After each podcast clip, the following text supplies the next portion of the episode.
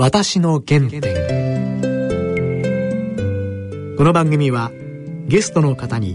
原点となる物語を語っていただく番組です。番組のご案内役は東海大学教授の楊千栄さんと放送作家の梅原由香さんです。全国の皆さんご機嫌いかがでしょうか？楊千栄です。梅原由香ですこの番組はゲストの方の原点となった体験やエピソードをお伺いし今そしてこれからどこへ向かおうとされるのかを伺ってまいります。さて今回のゲストは、はい、順天堂大学医学部入選内分泌科教授の斉藤光恵先生です。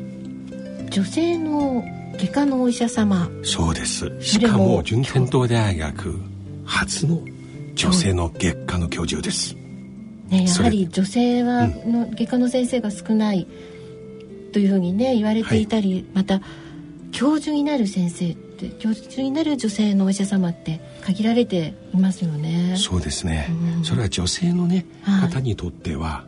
大変いい話ですよね。一部の女性はやはり男性の先生に対してそうですねちょっと恥ずかしかったりとか、うんうん、それによってねちょっとタイミングなんか遅れたりするということありますもんね。そういった話も含めてね。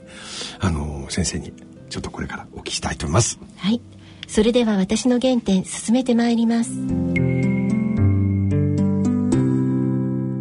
私の原点、えー、今回は順天堂大学医学部入選内分泌月科教授の斉藤光恵先生にお話を伺ってまいります斉藤先生よろしくお願いいたします。よろしくお願いいたします。えー、先生の原点の話から、はい、えっ、ー、とお聞きしたいんですけども、はい、あの小さい時どんな症状でしたか？そうですね。私は、えー、本を読むことが好きであとは、えー、草花が好きでした。育てるのがですね、あとはそうですね。好きなのはピアノを弾くことですかね、うん、はいただ当時うちにはピアノがなかったのであの紙の鍵盤をピアノの先生から頂いて紙で練習して教室に行ってあの本物のピアノを弾かせてもらうみたいな。日本もそれあったんですか、えー、私だけかもしれません。私はそれは中国でそれを見たんですよ、えー、布の鍵盤。あそうですか、うん、えー、まあ、それはあの買ってもらうまでの間ですけども。はい、えー、はい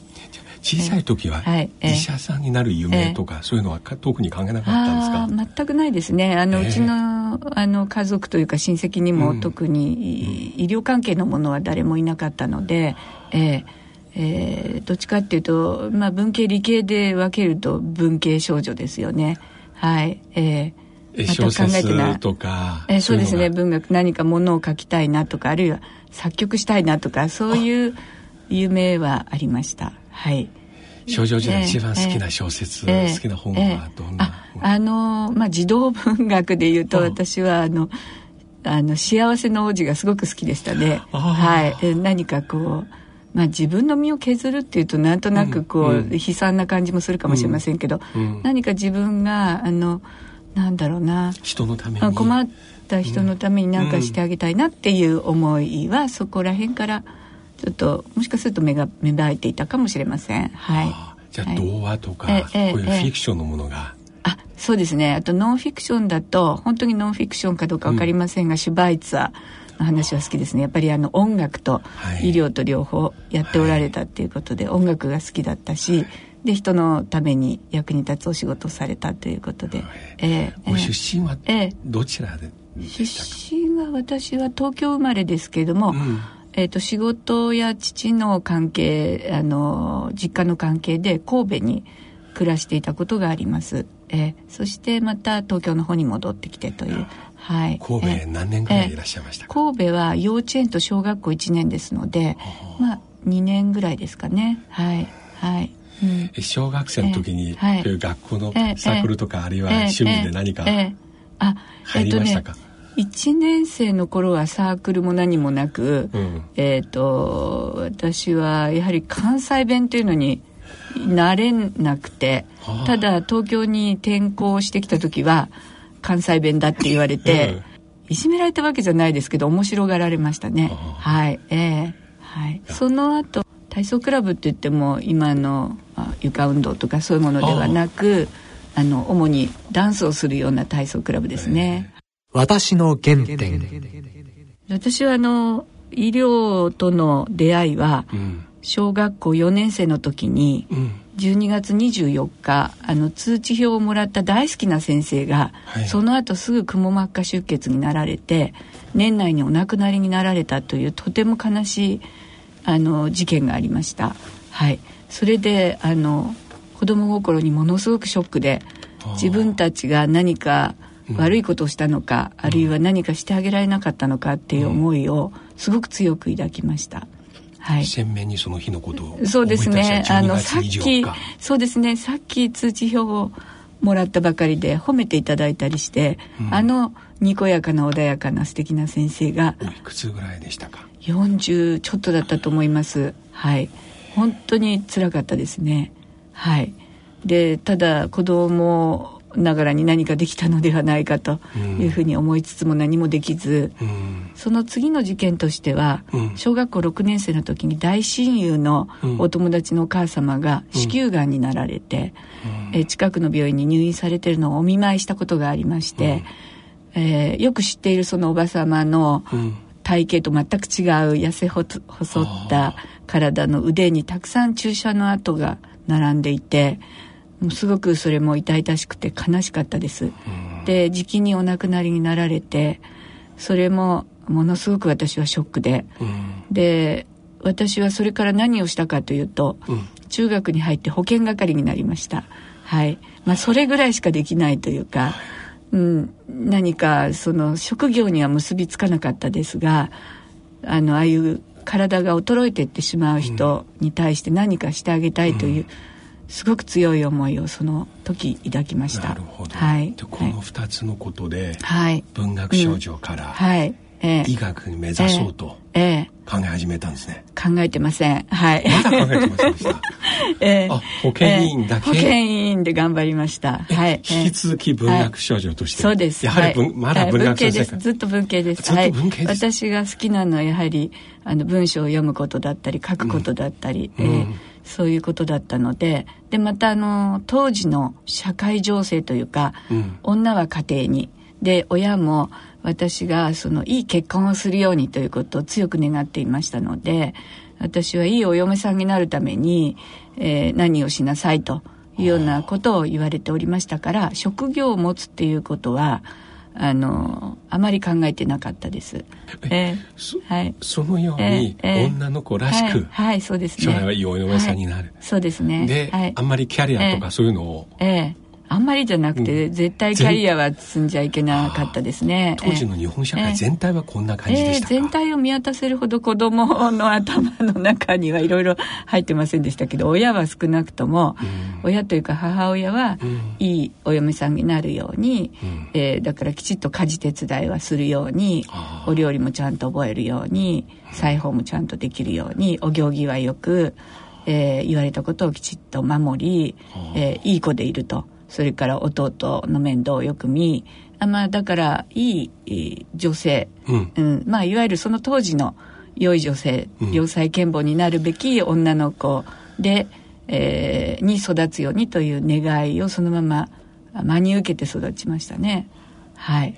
えー、当時の日本は私、はい、80年代後半日本に参りまして、当時は女性の医者さんはあんまり多くなかったんですか、あとてもいい質問ですね。私はあの鼻中隔腕曲症といってしょっちゅうあの片方の鼻がこう、はい、あの鼻中隔が曲がってるために鼻血が出やすかったんですね。はい、それでかかっていた耳鼻科の先生は女性でした。はい。いらっしゃったんですね。はい。その先生が素敵で、うん、はい。あの誰かその自分のロールモデルがいたかっていうとまずその先生ですね。その先生の姿をご覧になって憧れ、えええ、素敵でした。なぜならその先生はピアノがお上手で、はい、お嬢様2人いらっしゃったんですが診療の途中に奥の方から自宅のそのピアノの音が流れてきて、うん、ちょっと待ってねって言ってパーッとかけていってピアノを教えてくるんですね。それでまた戻ってきて私の鼻を覗くんです。そうですか、ええ、それがあのなんだろうちょっと素敵っていうか私常にですね2つのことができる人がすごく好きで、うん、うん。あのきちっとそのお母さんもやりながら、うん、そしてお仕事も持っているという女性、初めて見たんですね。はい、で素敵だなと思いました。シュバイツァーも2つのことをなさった方ですが、うん、はい、あの2つのことをやりながら、はい、異文化融合っていうかなんかちょっとそれで新しくできてきたものでまた貢献できるってそれがなんとなく漠然とちっちゃい頃から好きだったです。うん、はい。憧れました。それでも文学少女のままで高校3年生まで、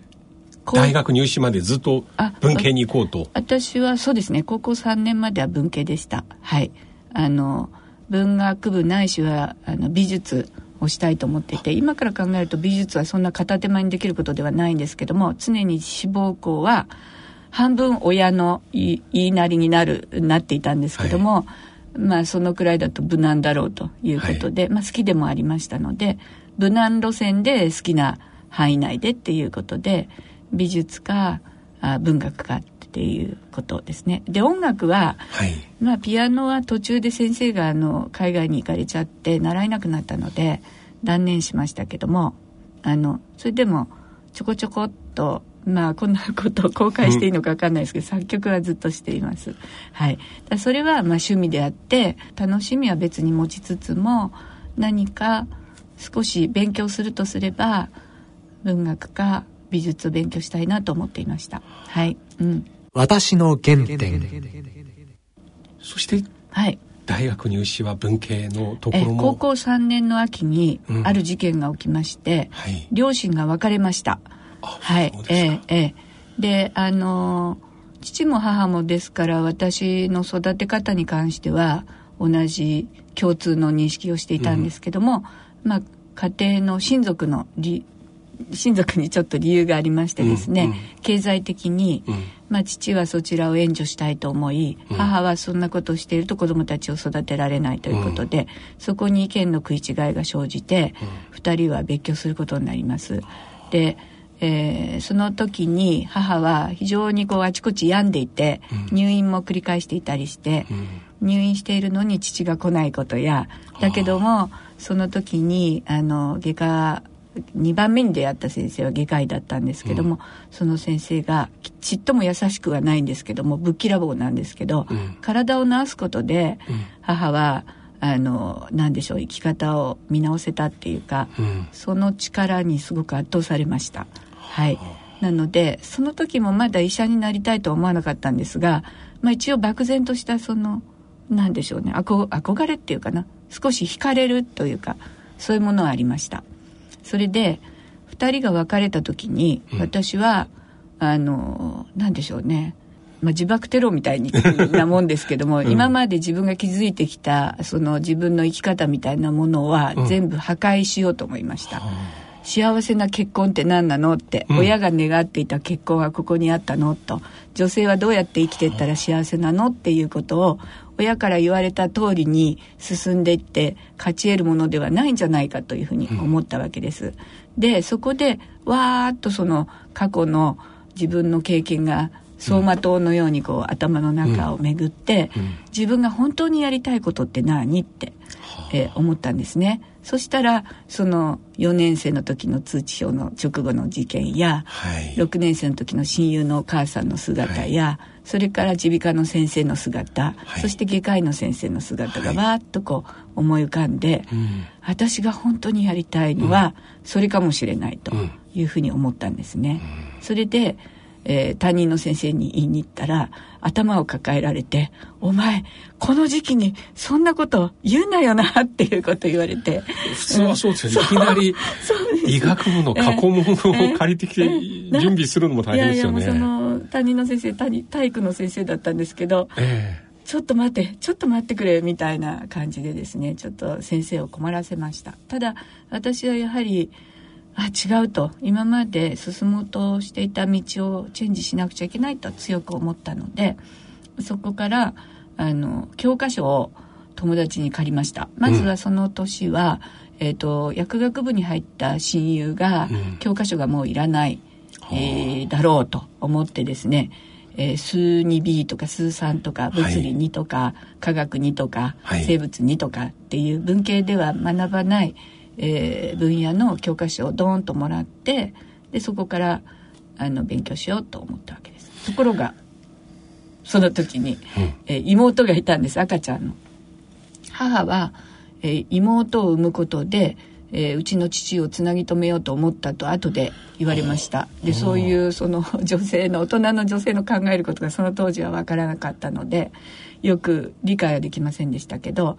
まあちっちゃい赤ん坊がいてそして母は別れたので、まあ、生活をこうきちっと立てていくためにあのおお仕事を持たなきゃいけない、うん。でスーパーのレジ打ちをしたり、あるいは保険の外交員をしたりということで、まあ、友達のつてでそういった仕事を見つけてで私はその家で赤ちゃんの子守りをしながらあの勉強を始めるという生活が始まりました。はい。そうですか、これは、なかなか普通ないですよこの、うん、なんかね話嫌でしたね。もう本当に嫌でしたもう私は嫌でしたそういう生活が。はい。あのみんな大学生になって華やかに青春を謳歌しているのに私はなんで産んでもいない子供の世話をしておしめを取り替えうんちを拭きミルクを作り、えーお留守番をし、えー鉛筆、その当時鉛筆を削りながら、はい。あのあの、はい。筆記用具といった鉛筆だったんですけど、赤ちゃんを起こさないように妹を起こさないようにゆっくり削ってそれでシコシコ書くみたいな生活がもう本当に嫌だったですね。ええ、ただ後になってすごくいい経験をさせてもらったんだなっていうふうに自分が子供を産んで分かりました。はい。そしてええ、千葉大に入りました。その間にはい浪人してる間に他の大学に行こうとか一切考えなかった、あお金はないですのでうちから通えるあの一番安いところしか選択肢はなかったです。はい。はい。私千葉県人なんで。大学。千葉？6年間。6年間。六医科大学。6年間、はい。はいそうですね。はい、うん。どうでしたかその6年間、はい、6年間はやはり生活は困窮していたので母がですからあの収収入はそんなに多くなかったので、うん。私は半分ぐらいは補助を受けましたね国の。はい毎年、まあ、一応選考はすあの選考会があるんですけど、まあ、経済的に恵まれない人で、まあ、ある程度学業を頑張ってる人っていうことであの少し補助がであの授業料免除になったり、うん。あるいは年によっては半額免除になったり。だけども、まあ、じそれ以外の教科書を買ったりつあの交通費を稼いだりということで毎日アルバイトをして、はい。はい、大学時代どんなアルバイトを？されました、ええ。家庭教師以外は大体家庭教師が、はい。あー多かったんですけど夏休みは妹がちっちゃかったので、はい。学童保育の補助をしました。で妹に時々泣かれましたお姉さん他の子ばっかり可愛がって私のことちっとも可愛がってくれないとかって可愛いこと言われました、はい。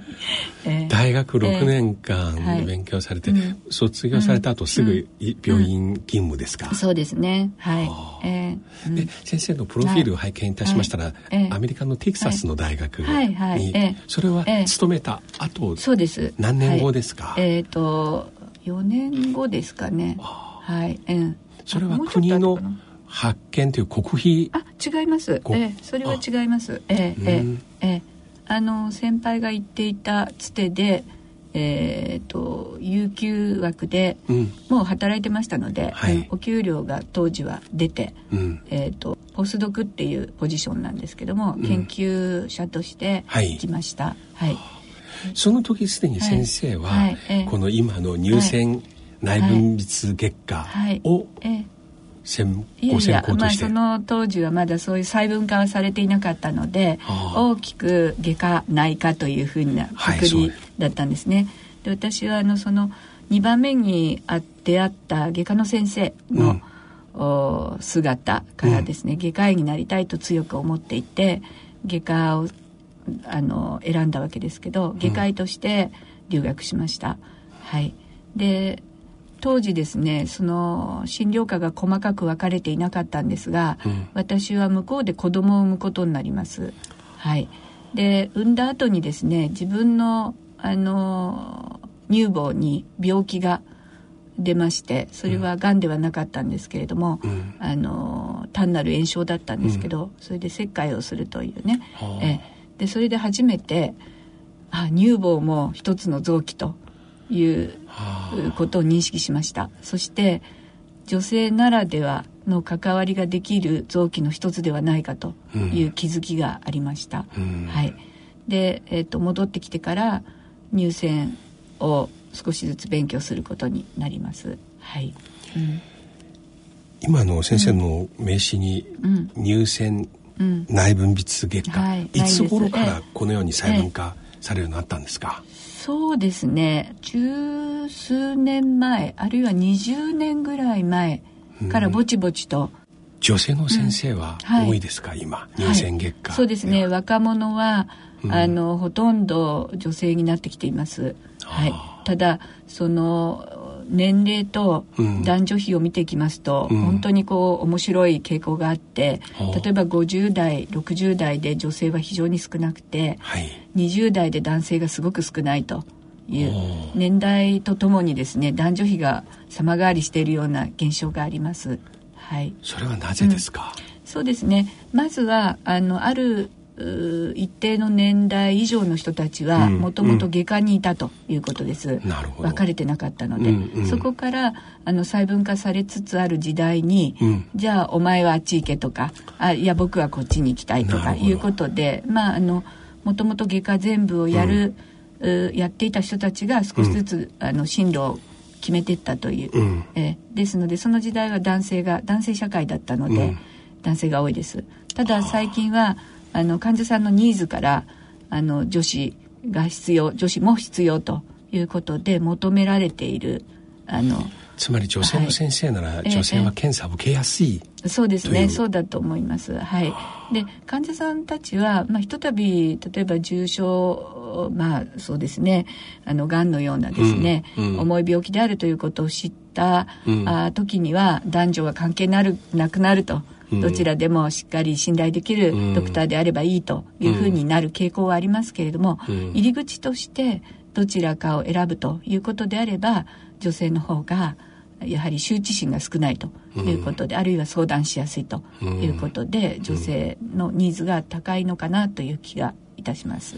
はい、先生が順天堂大学の、はい、この月下の教授になられたのは、うん、えっ、ー、と6年前ですね。2012年。はい、はいえーと、課長としてまだあの教授が立っていない研究室だったので当時は12年半前に私はそこの科の課長になりましたけれどもその時は教授というポジションがなかったので、えー、助教授だったです。はい、そしてそれまでには女性の先生で、えー、あの順天堂大学の月下の教授、い。らっしゃいましたか、い、ないと思います。先生、初めて、そうですね。はい。まだ日本全国ではそれほど多くない、多くないと思います、なるほど、えーうん、でアメリカと比べるとまだ結構少ないですか、アメリカも少ない方ですよね。アメリカもやはりまだ男性社会ですよね。はい。あのヨーロッパとかアジアの多くの国はかなりもう医師自体が女性が、なるほど。あのマジョリティになってます。はい、はいそう考えるともっと女性の医者さんもっと増やすべきですよね。えー、っとどうでしょう。あの男性もいるべきですし、うん、女性もいるべきなのでその女性ばっかり増えるっていうのも少しおかしいかと思いますが男女がどこの分野にも、うん、それなりに均等にいるっていうことは自然なんじゃないかと思いますね。この前の東京医科大学の女子受験生の問題、はい、先生どうご覧になりますか、ああそうですね。やはりあの社会が成熟していないということの一つの表れではないかと言っておかなきゃいけないと思います。うん、えあのただもともとねあの分業制だったので日本社会は、うん、家庭は女子が守り、うん、え社会は男性があの引っ張っていくというような文化があったので、うん、私はそれはそれでそれであの発展してきた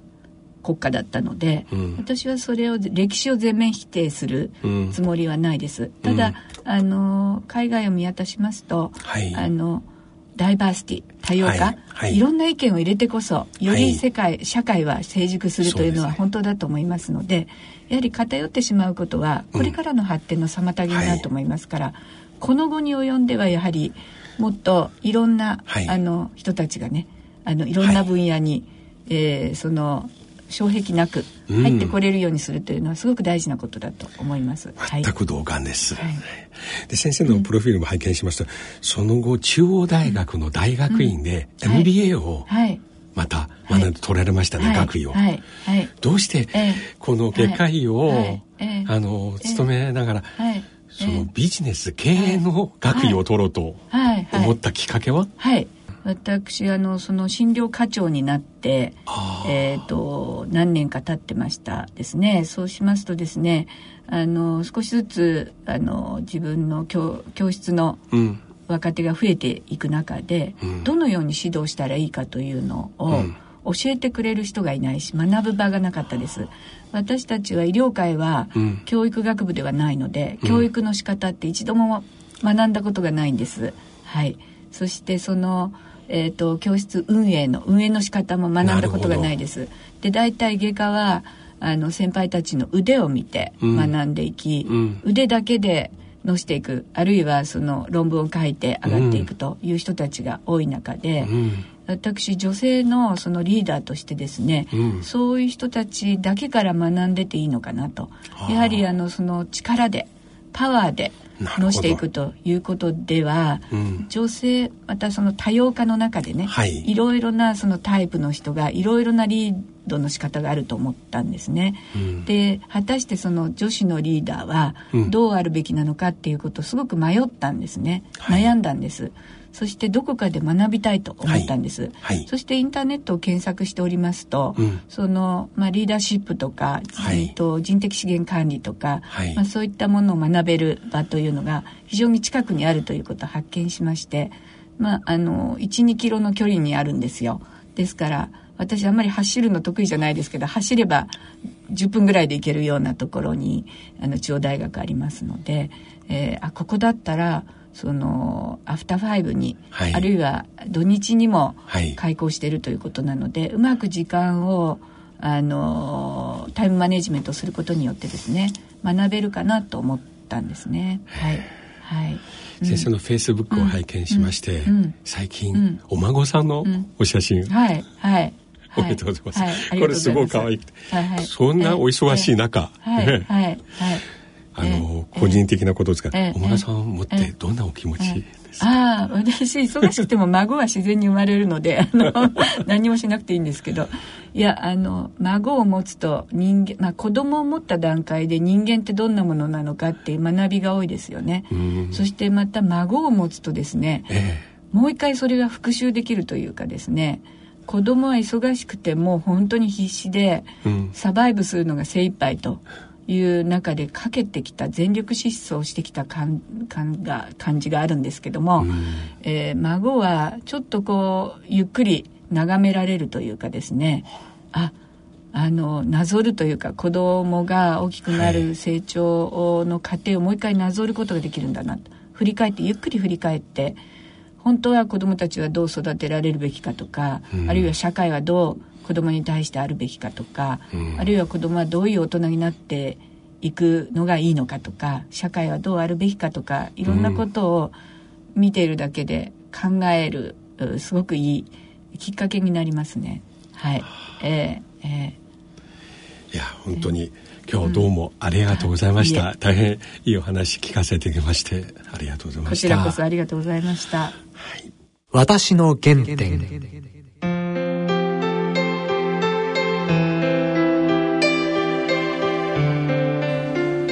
今日は先生からいい話聞かせましたね。ね素敵な先生でしたね。でもね一つちょっと、はい、先ほど放送後今先生、はい、ね送ります時に、はい、先生おっしゃった面白いエピソード。なんと手術をしながら、はい、サザンオールスターの曲を聴くんですよ。サザンオールスターズですか？それはすごいですよね。なんかよくねクラシックを聴きながら手術をされるって話は時々伺いますけど、うん、サザンを聴きながらサザンを聴きながらそのノリでね。どんな曲を聴くのかちょっとそれもお伺いしたかったですね。あそれ聞くべきでしたね。ねあと先生は非常にねあの自分自身の当時のね人生影響を与えた出来事鮮明に覚えたりしますね12月24日。40代になったばっかりの女性の先生が亡くなられたこととか。うん、私が印象に残ったのは、うん。あの幸福の王子っていう物語が好きっていうはい。話、人のために。うん。それからシュバイツァーが好きっていう話、こう2つのことをしてらしてる人が好き。うん。あそれがとても印象に残りました。いやいい話でした、番組では皆様からのご意見ご感想をお待ちしています。宛先です。郵便番号105-8565ラジオ日経私の原点の係まで番組のホームページからもご投稿できます。またこの番組はポッドキャストオンデマンドでいつでも番組をお聞きいただけます。詳細は番組のホームページからアクセスしてください。それではそろそろお時間です。お相手は陽千恵と。梅原由香でした